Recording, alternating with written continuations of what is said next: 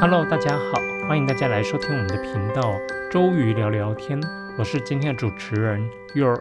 我们这一集上架的时候啊，刚好已经到除夕的这一天了。York 在这边先跟大家拜个早年，这边祝大家除夕能够慈木尔尔，烟火年年，新的一年能够日月齐迈，十岁顺心。接下来呢，York 也会在新年期间休息两周。那也请我们忠实的听众朋友，后面可以好好的休息，在新年的时候出去玩，在两周的休息过后，我们再回来见面。今天佑可就要把上次佑可提到的胶原蛋白刺激剂三个成分中的最后一个成分 PDLLA，它的商品名叫做爱丽丝，又叫 S V Feel 这个产品来跟各位介绍一下。那首先呢，我们要先来知道什么是爱丽丝 S V Feel 呢 Feel 爱丽丝呢，它又被称为精灵针，是一个新形态的聚双旋乳酸。那这个聚双旋乳酸和我们第一集在讲到的聚左旋乳酸就有一些些微的不同。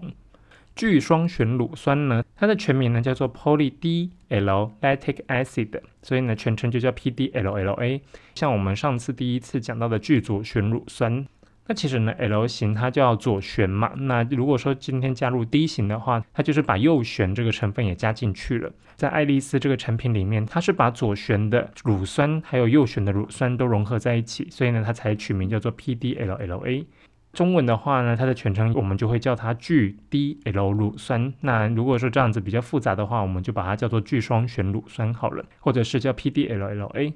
它本身是一种可以注射的真皮填充剂，里面带有一个专利。它的专利呢是它有一个多孔性的微球体结构，可以诱导促进我们皮肤第一型胶原蛋白的增生，属于呢就是自然再生型的填充剂。它这个成分啊，它是从玉米还有马铃薯这些百分之百可再生资源当中去提取合成的这种热塑性高分子材料，而且呢是一种与生物相容以及可以被生物降解的材质。在医界呢，它其实已经被使用多年了。PDLLA 呢，它可以透过刺激皮肤胶原蛋白以及弹性纤维的生长，来改善脸部的皱纹还有皱褶。它的有效性啊，还有安全性都已经被临床研究证明。因此，PDLLA 聚双旋乳酸它其实已经有充分的研究证明是可以有效刺激胶原蛋白增生的，并且呢，在把它注入到肌肤的底层之后啊，效果可以维持十八到二十四个月。PDLLA 它本身是一个生物刺激还有长效的物质，用作于这种新型的软组织填充剂呀。它和我们第一集介绍的聚左旋乳酸 PLLA 相比的话，它的胶原蛋白刺激的时间更短，然后呢，去刺激胶原蛋白所需的水分更少，它并发症的发生率也比较低。好，那接下来来介绍它的一个多孔性微球体这个专利技术。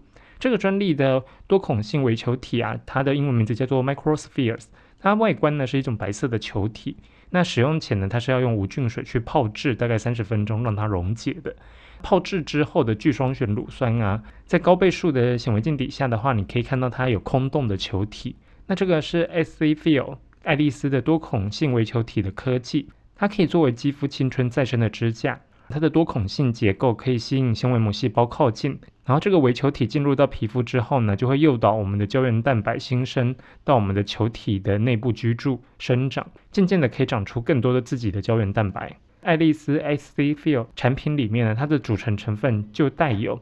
第一个我们刚刚讲到的 Poly D L Lactic Acid，就是 P D L L A 聚双旋乳酸，一百五十四毫克。另外呢，它还带了 sodium carboxymethylcellulose，这个大家不知道有没有印象，就是 York 上周提到的缩甲基纤维素。它这个就是跟伊莲丝 e l a n s 那个产品一样。带有这种缩甲基纤维素，可以像玻尿酸一样，直接去把我们的皮肤支撑起来。等到这些 CMC 缩甲基纤维素被分解掉之后呢，它就会慢慢让我们 PDLLA 刺激的胶原蛋白去填补这些被消耗掉的缩甲基纤维素的空间。然后呢，这些 CMC 就会被胶原蛋白给取代掉。接下来才可以达到持续支撑我们皮肤丰盈的效果。接下来我们就来聊聊适应症，它其实只适用于鼻唇沟皱纹的矫正。这一部分的话，其实是因为访单上面写的嘛。不过呢，真实的状况，其实在很多医生他们都会不只用于鼻唇沟，就是我们法令纹的这个矫正，它可能还会填充到其他的各个部位。最后我们其实会来提到，现在呢，在医美主流，其实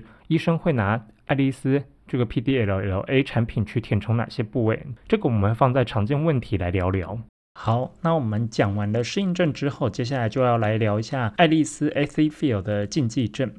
那主要呢，针对爱丽丝 AC Feel 这个 PDLLA 的产品呢，它的禁忌症有五个。第一个呢，就是说它其实呢，对于有急性或者是慢性皮肤疾病，像有发炎或是感染的患者的皮肤组织周围是不适合注射。第二个，它对于本产品的成分过敏的患者，不可以使用本产品。所以呢，如果说你是之前对伊莲丝 （Elens） 的缩甲基纤维素，以及呢对于童颜针的 PLLA 都有过敏病史的话，那其实都不适合做治疗。第三个，如果说对于患有增生性瘢痕、色素沉淀或者是肥大性瘢痕的患者的的话，使用这个产品的安全性是还没有被证实过的。第四个，如果说对于有疱疹病史的患者，注射这个产品可能会引起复发。第五个，如果说你有凝血或者是肝功能障碍的患者的话，我们是不建议你使用这个产品的。除了以上五点呢？爱丽丝这个产品啊，它和其他的药物成分以及植入物之间的相互影响，它目前还没有相关的研究，所以呢，我们是不建议你在注射这个 PDLLA 的时候，又去额外注射玻尿酸啊，或者是童颜针，或者是少女针。在注射这些的时候，我们都建议还是要咨询专业的医师。还有呢，如果说是针对孕妇、哺乳期妇女、十八岁以下未成年者的使用的话，它的安全性也都还没有经过研究证实。后面还要提到几个注意事项。第一个，如果说你不慎注入血管的话呢，可能会导致失明这些严重的后果。强烈建议不可以使用这个产品在眼窝的四周比较薄的皮肤组织，或者是可能注入血管的部位。像其实一般比较危险的部位都是在我们鼻子周围，因为鼻子周围的血管其实还挺丰富的，还有眼周的血管也是非常丰富。所以像是在填充泪沟啊，还有鼻子这一块的话，那都是治疗的时候要特别小心。那第二点，如果说在皮肤比较薄的部位进行注射的时候呢，过量的注射或者是容易调配的方式不正确的话，它都有可能会造成丘疹或者是结节生成的风险。可以借由注射部位去轻柔的按摩，来减少皮下丘疹或者是结节的生成，来均匀产品的分布。那佑可其实也在之前的节目提到过，如果说你出现了结节或者丘疹的话，那基本上医生他们都有其他的方法可以帮助你把这个结节或丘疹处理好。像是你可以在里面注射一些类固醇啊，或者是呢用一些盐水去清洗。那最终的话，也可以用一些震波治疗仪去帮助你把这些结节丘疹给抚平。第三个呢，请勿把这个产品呢注入到嘴唇的部位。那跟之前我们提到的童颜针还有少女针都一样，精灵针或者是爱丽丝 PDLLA 这个产品的话，嘴唇一般来说都是我们的禁忌区域，所以我们都不建议把这些胶原蛋白刺激剂直接注入在嘴唇的部位。第四个。请勿将这个产品呢注入到血管里面，以免引起血管堵塞或者是组织坏死。那这个其实跟填充任何物质都一样，当你把血管堵住的时候，都可能会造成局部缺血，然后造成组织坏死的一个情况。接下来我们来聊聊一般的注意事项。那一般的注意事项其实还挺多的，这边我又可以来一项一项跟大家解释。首先第一个。这个治疗啊，必须要有受过完整专业训练的医师来执行，所以也是跟之前佑可提过的一样，在做这些注射类的医美疗程的时候，一定要去选专业而且有经验的医师来执行，要不然这个风险其实还是挺大的。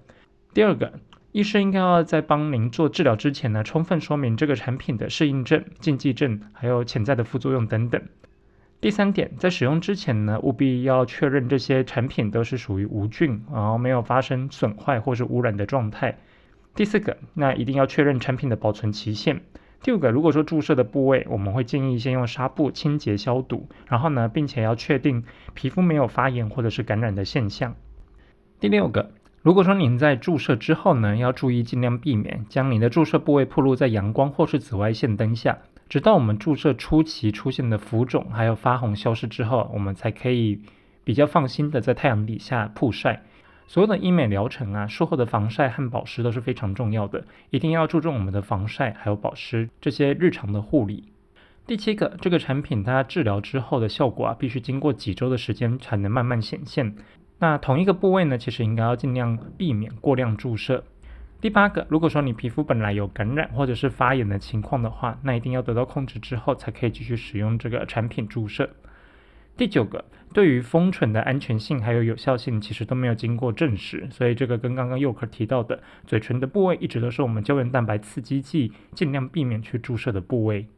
第十个，在临床研究期间以外，长期使用 PDLLA 这个安全性还有有效性其实并没有经过证实。那目前呢，应该就是我们会尽量都不要在超适应症的使用。不过呢，它的产品成分和童颜针基本上也蛮接近的，所以其实大家也不用过度担心。好，那最后我们来聊聊潜在的不良反应。第一个，在注射部位的反应呢，可能会在注射之后出现出血、疼痛、硬结、肿胀的情况。第二个，在免疫系统异常的情况下，可能会出现过敏性血管性水肿或者是皮肤结节病的问题。第三个，如果说出现发炎和感染的反应的话，可能会在注射的部位感染，而且包括面部的蜂窝性组织炎，或者是呢金黄色葡萄球菌的感染，以及呢也有可能会出现注射部位的脓疮。第四个，如果说皮肤还有皮下组织的不良反应，那可能是会出现淤血、血肿、注射部位的萎缩、皮肤肥厚症。那也有可能会出现红斑、荨麻疹、毛细血管扩张等等。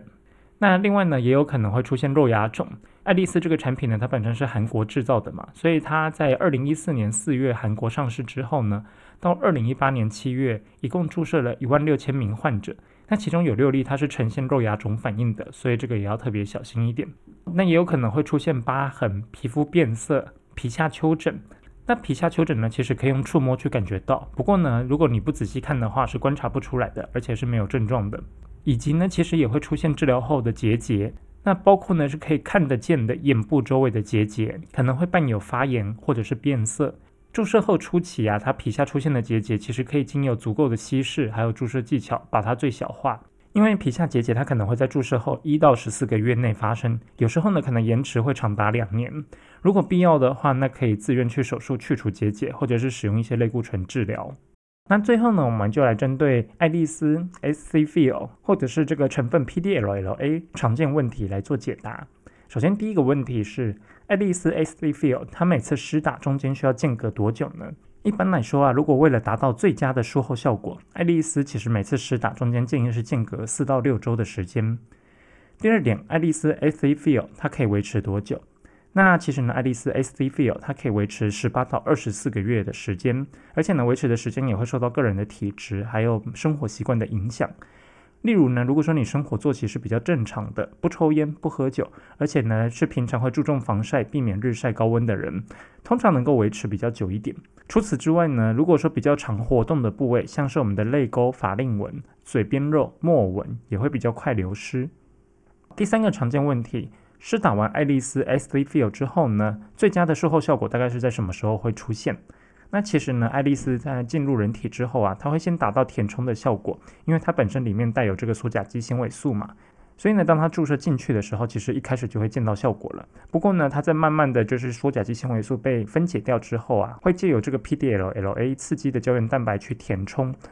而且呢，它开始刺激新的胶原蛋白增生之后呢，胶原蛋白增生的时间大概是四周到六个月之间。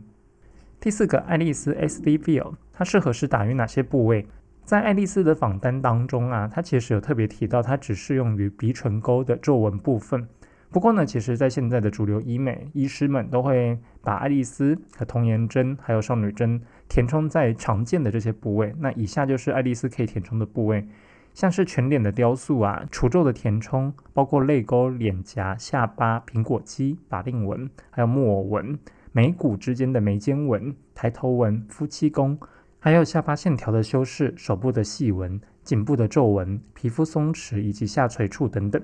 所以呢，其实爱丽丝能够填充的部位，很多医师基本上都会做这个超适应症的使用。如果说这些专业的医师他们本身前面填充过童颜针还有少女针的经验非常丰富的话，基本上爱丽丝可以操作的部位跟我们前面提到的这两个胶原蛋白刺激机是几乎一样的。好了，那今天 York 就把所有的胶原蛋白刺激剂给介绍完了。不知道大家对于这以上三集有没有什么想法？那如果说你有任何的问题，欢迎在我们的频道下面留言。如果说你觉得我们的节目做得不错的话，欢迎五星好评、按赞、分享给你的亲朋好友。另外呢，我们频道也开启小额赞助的功能。如果你觉得我们频道做得非常用心的话，欢迎大家可以小额捐款赞助一下。还有，如果说大家想要听什么话题，也欢迎到我们的频道敲碗留言。Yok 如果有看到的话，会帮您特别开辟一集来讨论您想听的话题。我们周瑜聊聊天，今天就到这里，我们元宵之后再见啦，拜拜。